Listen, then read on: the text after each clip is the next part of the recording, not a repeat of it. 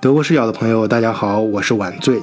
前段时间啊，有几个听友问我怎么到德国学医，呃，甚至呢，在国内本身就是医生嘛，想过来接着当医生，接着从事啊治病救人的啊这种伟大事业，怎么走这条路？哎，正好有个听友就是在海德堡医学院里面读博士。哎，我们之前一直都想做节目啊，这次啊，我想正好就就着他的经历跟大家聊一聊在德国学医的这些事儿。换一个视角，也许世界大不一样。以德国视角，晚醉为你评说天下事。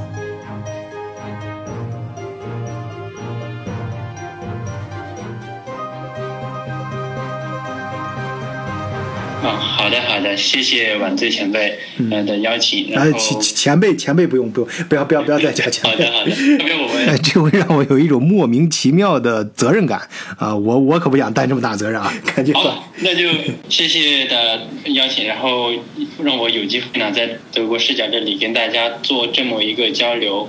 然后我呢是大家可以叫我麻同学。好的，欢迎马同学来我们德国视角做客啊。呃，那马同学，你是什么时候来的德国？我是去年的九月三十号，然后从国内出发到这儿，差不多是十月，对，就是九月末十月初。其实等于是赶上去年的冬季学期，是吧？嗯。其实我们读，因为我自己是在国内完成了硕士的学业，然后在这里读博士嘛。哦。那我们会跟本科生不太一样，我们的注册的时间这是非常自由的。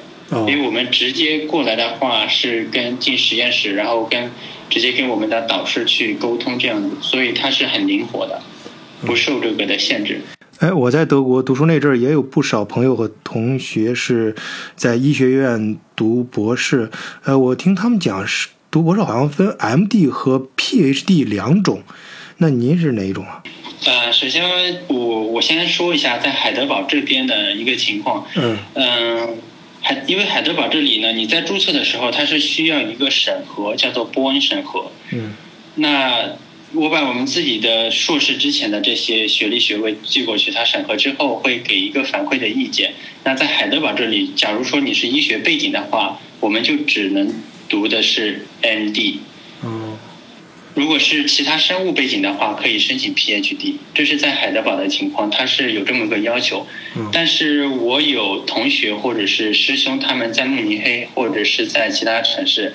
他们是很就是更加的自由，你可以选择 MD，也可以选择 PhD。哦。所以对我自己来说，我是医学背景，又在海德堡大学，所以我只能读 MD。哦，哎，你这经验很好啊！咱们正好有一些听友啊，也想来德国学医，通过各种渠道问到我，我说想来德国继续深造，呃，说怎么走？那那。那现在就，呃，可以给他们一个忠告，就是说你来之前自己多问几个学校，因为德国，呃，不同的医学院它的要求是不一样的。嗯，是的，但是就是说我我先说像我这种情况吧，我这种情况是在国内研究生读完，嗯，然后再过来。那因为晚醉是问的是我们该什么怎么申请这些项目，对吧？嗯，就是申请这个项目的话，就是。它有很很多种途径，你比如说，呃，你可以走，首先你得联系到导师，嗯，你联系到导师之后呢，就是你你自己得有一些硬性的条件，你的学术的上的成果，你的语言，你对这个以及你跟导师交流之后，他觉得你对这个人，对科研，你的嗅觉够不够灵敏等等综合考虑，那导师看上你了，他会给你发 offer，如果你足够优秀。他会给你提供奖学金。嗯。那现在国内的话有一个公派嘛？嗯。可能晚醉也听过吧，就是公派。呃，我们上学那时候，他们来德国的能参加公派的，好像都是走的红宝奖学金。对我自己的身份呢，就是以公派这种途径过来的，就是我先拿到了这里的导师给我的一个邀请信，然后在他那受训、受博士训练，然后。再在国内申请国家公派留学基金，嗯，我是自己是从这种途径走过来，但是还有其他的一些途径，你比如说有很多基金，有很多基金，呃，就我刚我这是公派，然后还有就是实验室他愿意老板甘愿掏实验室的钱给你。哦还有就是说，呃，您呃您刚才提到的那个呃某个学校的基金，或者是跟中国政府合作的一些基金呢，嗯。还有就是一些你可以直接，如果自己足够优秀的话，可以直接关注他们官方的一些呃消息，他们会说我们有一些博士项目，嗯直接跟他们参加这种选拔，但是这个竞争非常激烈。嗯。是的，就是大概有这么几种方式。嗯，好，很好。我简单总结一下啊，就是有这么几种方式：一是国家给的奖学金，通过各种各样的考选拔考试；第二个是中德呃合合作的一些第三方基金，啊、还有就是这边的呃教授，也就是他们说的是口中的大老板，哎、他他愿意从他的科研经费里面拨出来一部分给你用，作为你的奖学金。当然，我觉得还应该包括一种啊、就是完全自费的，这个我也嗯，当时我也听说过啊，就是有有些科有些门类。那今天咱们还是主要说老板给钱的啊，像这种给钱的，我记得当时啊，他们好像经常给我提到一个词儿，就是半个职位或者一个职位，给我感觉啊，就像是工作一样，就是半职工作还是全职啊。当然，对应给的钱也不一样多啊。半我们那时候啊，呃，半个位置好像是一个月一千多，而一个整位置啊就是两千多啊，而且不用交税。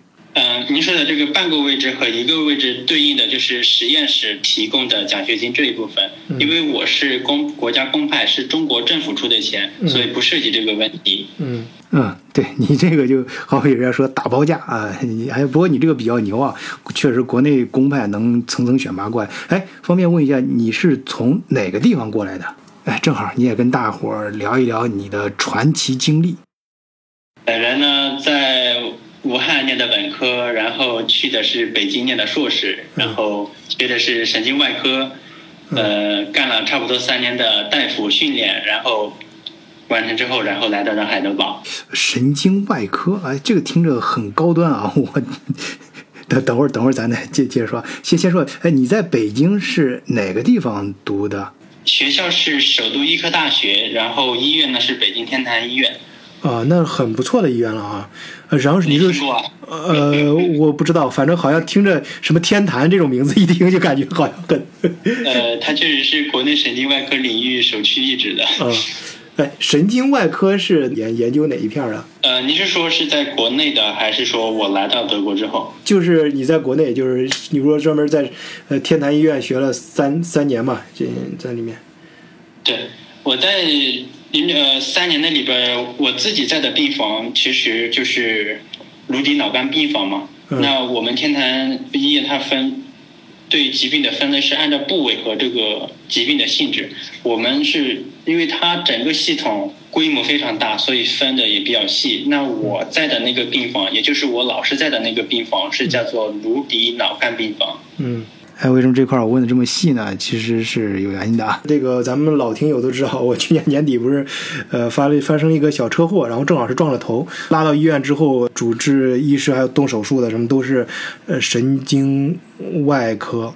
啊，所以所以我所以你听到神你提到神经外科，我就很敏感。做脑科手手术这一块儿就是神经外科。差不多，对的。但是我约摸着呢，您可能做的那还是外伤，可能就是一些头皮外伤，嗯没到那么严重的程度，可能就缝缝皮这样子。嗯，呃，不是，这个德国医生还是比较严谨的啊。当时他，呃，给我开颅了，然后里面取了点东西化验一下，因为他怀疑可能引起一些撞击什么的，里面呃有一些病毒感染。哎，不过谢天谢地啊啊，谢各种神灵的保佑和呃谢咱们德国视角，也有不少听友关心的祝福啊。嗯，化验一下，只是一些炎症。我从那之后呢，我就记住神经外科这词儿了啊，而且我也是切身感到啊，这个。嗯，头上的手术啊，真真不简单，因为做完手术之后，就从那个恢复，那跟其他手术是完全两个概念。即便是像我这样只取一个样本很小的一个，对于脑部来说啊是很小的一个手术了，但是手术之后大约一两个礼拜吧，嗯，就感觉有些记忆就就丧丧失了，然后写字儿都写不成了，呃，然后后来就是过了一段时间才恢恢复了。这是有可能的。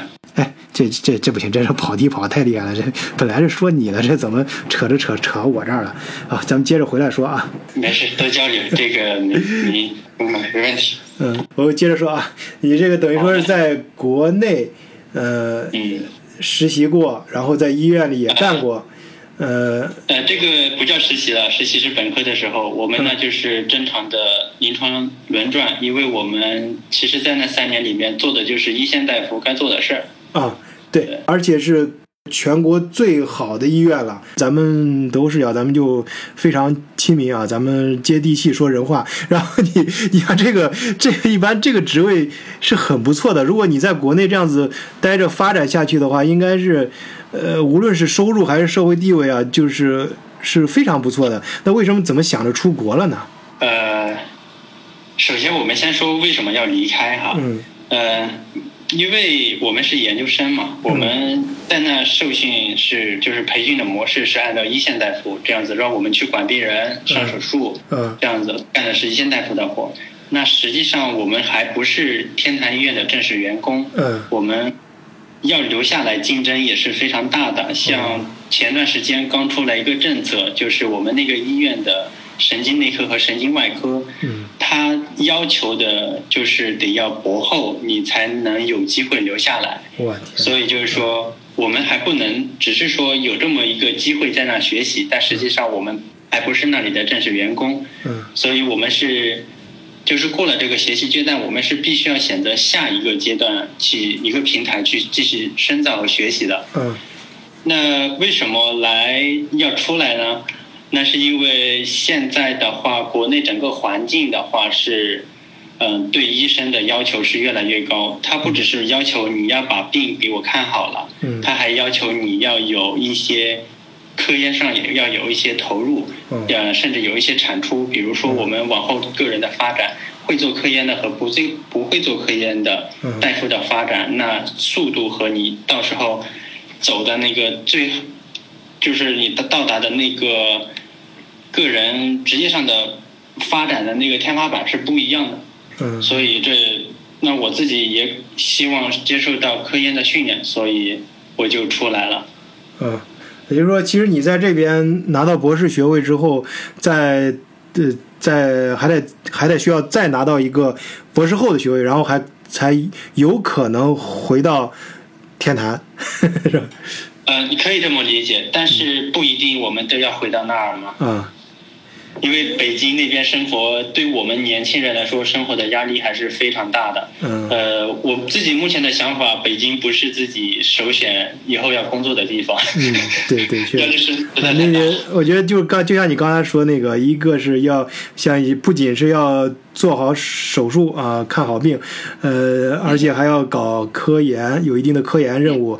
我估计还有一个呃任务，就是呃对于中国目前的情况，医生还要处理好跟患者之间的关系。哎，你说的这个确实，这个东西虽然不是一个明文规定，但是处理不好的话很要命，尤其是在北京，去年发生了很多不可思议的事情啊啊！这个，嗯，对，这个是需要慢慢探讨的一些东西。嗯，是的。嗯，好，哎，挺好的啊。咱们聊完了国内这一趴，哎，接着聊，呃，这你就坐上飞机到德国来了。呃，咱们知道啊，像留，尤其是有过留学经历的朋友和听友，应该都清楚，但凡国内啊能拿着公立的奖学金。出来的那都是经过千挑细选、层层选拔的，那你这都不是一般人啊，这非常厉害，呃，那呃都很出色了。就到海外之后呢，你应该有更多的选择机会啊，就是具体去哪个学校。那你最后是怎么选定到来海德堡的呢？是这样，我申请到这里是机缘巧合，因为嗯那时候我们在我研究生三年级，然后我们就要开始考虑，呃，明年要去哪儿，然后正好那时候呢，嗯、也是因为国内导师他他的支持，他知道我自己在准备语言，嗯嗯、也有意愿就是出去试一试，然后他就从中，呃，找了一就是。呃，有一些正好有一个老师，他就回到从海德堡回去，然后在会上他们又认识，他就给把我推荐给那个老师，然后那个老师再把我推荐给这边的老师，然后我再把自己的一些简历呀、呃呃这些投给那个老师，然后我那个老师他看了之后觉得还可以，就把 offer 给我，然后再之后这个就是拿到 offer 的第一步，然后再后续就是申请国家的，就是你刚才说的国家奖学金或者那我们的叫做国家公派。那申请国家公派，它有一系列的一些考量，包括你的。呃，你你的在这里的这个平台啊，你的导师啊，国内外导师的实力啊，以及你做的这个方向等等，那有过这些考核考量之后呢，然后再决定这笔钱给不给你，嗯，然后就过来了，对，嗯，嗯，好，这就到海德堡。哎，说起来，咱德国视角跟海德堡还是挺有缘的啊。你像前面有几期嘉宾，呃，谈刚来德国的生活的啊，你像朱迪。啊，还有 KK，啊，好像都是在海德堡附近。啊，我们嗯，德国视角第一次线下聚会也是在海德堡。然后我本人呢，来德国的第一站也是在呃海德堡待了有半年多吧。呃，确实那地方很美啊，很不错。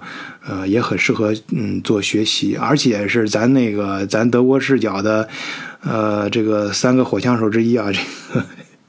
这个化身博士弗洛伊德长野博士，这个长野对海德堡有个很经典的概括啊，说海德堡是经过歌德认证的啊，歌德认证过，就歌德有句名言说他把心留在了海德堡啊，这个长野总结的很到位啊，呃，说所以海德堡对大家的吸引力，我相信对呃欧洲旅游这些呃各个旅游景点有所了解同学。都知道啊，呃，那我相信麻同学啊，你在来之前肯定也做了很多功课啊，也从各个的渠道了解这个城市，也对德国和海德堡充满了期待。那你到海德堡之后，对这里的环境，呃，跟你想象中的样子差别大吗？呃，是更多的惊喜呢，还是更多的落差？啊，我们可以分两方面来聊啊，一个是呃自然环境，就是你的生活环境；另外一个呢，就是你的学习环境，你在学校里面、科研机构里面啊，嗯的感受。那在挨个回答之前呢，先给一个总的一个回答，就是比我的预期要好一点。嗯。那首先呢，先从科研上来说，从科研我自己做的这个方向是胶质瘤。那我现在非常幸运呢，在做的研究是德国的癌症研究中心。他在德国的癌症领域的研究就是国家队嘛，然后，呃，还有一个是有一次我们开会，然后一个老师他跟我说了，他也跟我说，那我们在这里做研究其实是非常幸运的，在这里做这个领域的没有在世界其他地方没有这么大的一个规模，就是像海德堡这样有这么多的嗯高水平的一些研究者者聚集在一个地方去做这个领域。所以就是说，从学术这一块呢，我自己是比较满意的。包括我现在在的团队导师对我们指导时间上、时间和精力上的分配，然后师兄弟们还有一些硬件的、软件的一些资源、资资费、经费的这些问题，我自己是非常满意的。然后再说生活，生活的话，一刚开始一来可能都不如意嘛，对，也有一个适应的一个过程。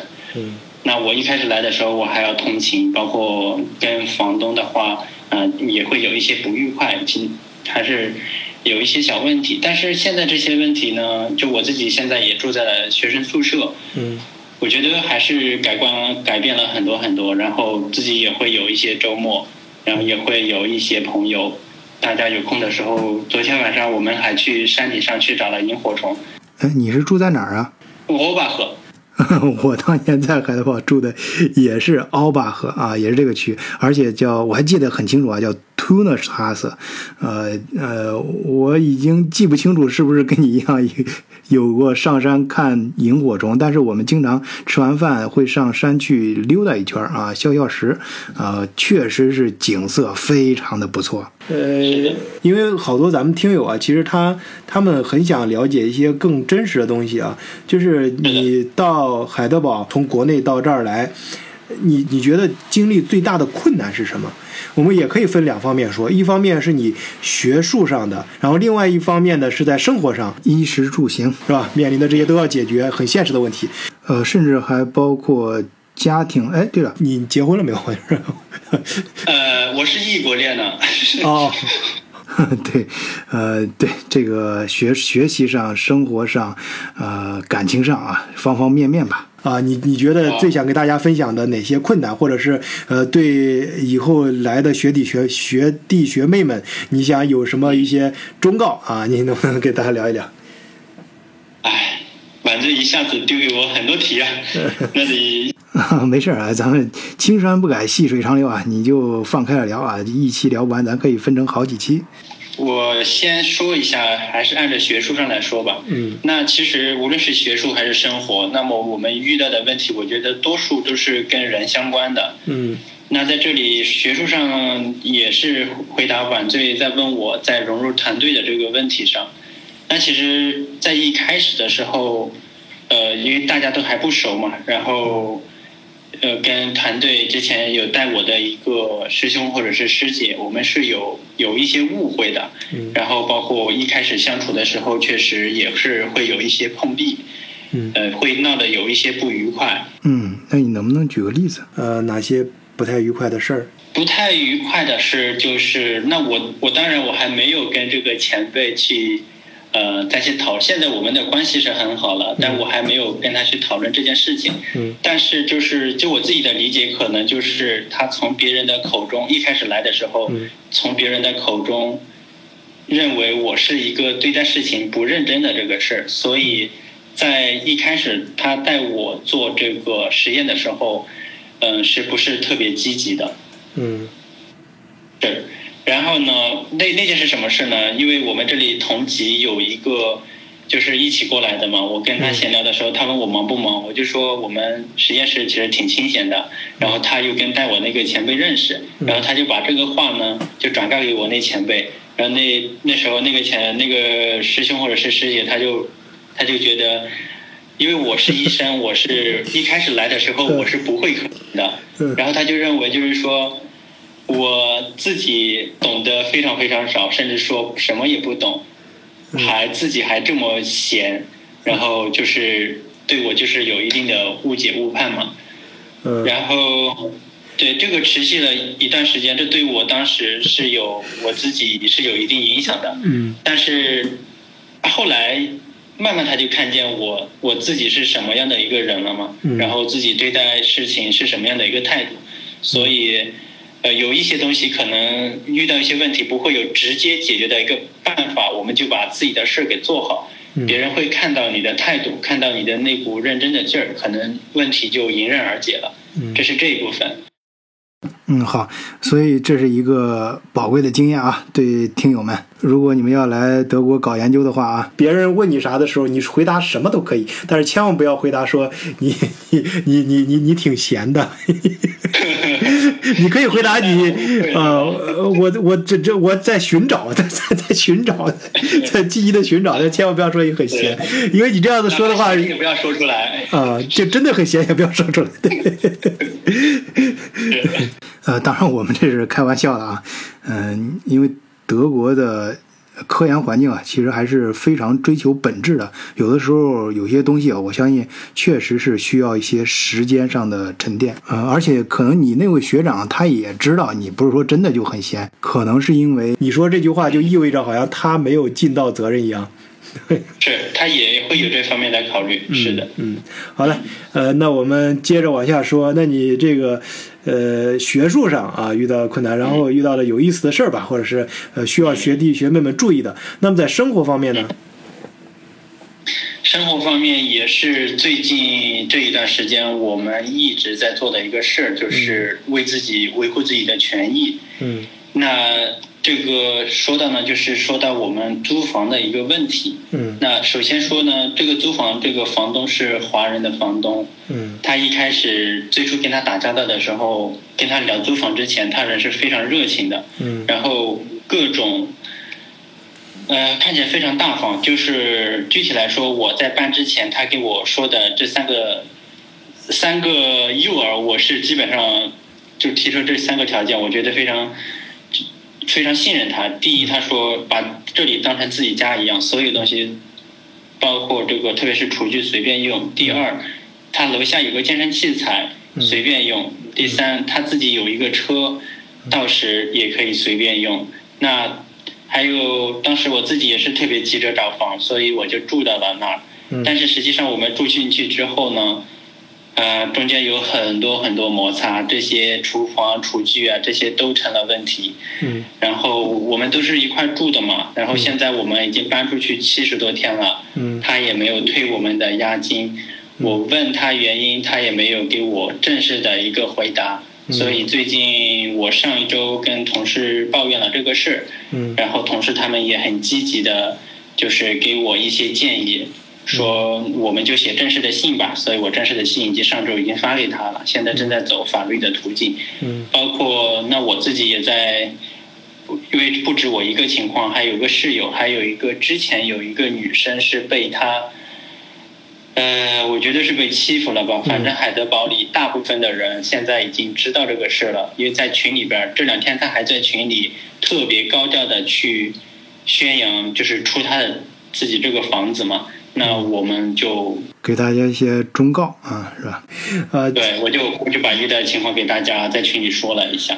好，说到这儿呢，我也顺便强调一下，我们德国视角作为一个嗯围绕德国主题谈世界热点问题的这样一个新媒体平台啊，大家的一个社群，我们并不是一个法院，我们强调的是。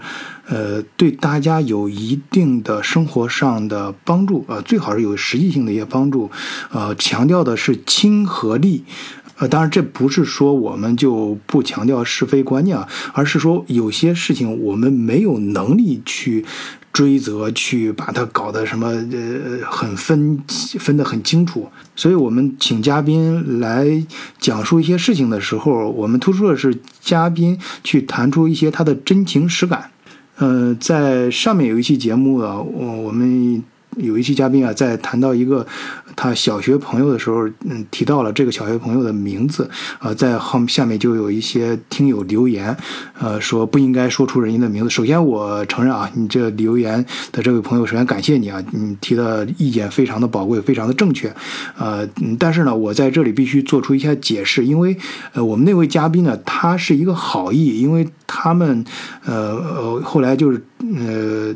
学生时代过去之后，呃，很多同学聚会嘛，但是年年都看不到那位同学，而他们呢都非常，呃，关心这位同学，因为当年就感觉他当年受到了一些不公平的待遇嘛，啊，就很想找到他，很想知道他过得怎么样，所以在节目里面提到他的名字，想通过这个节目，啊，万一听到了，或者是别人能传达到了，能够找到他，知道他的下落，知道他过得怎么样。呃，当然，我再一次强调啊，我们不是法院，这种方法我不知道对和错，但我们是凭着一个心去打造这个平台的啊。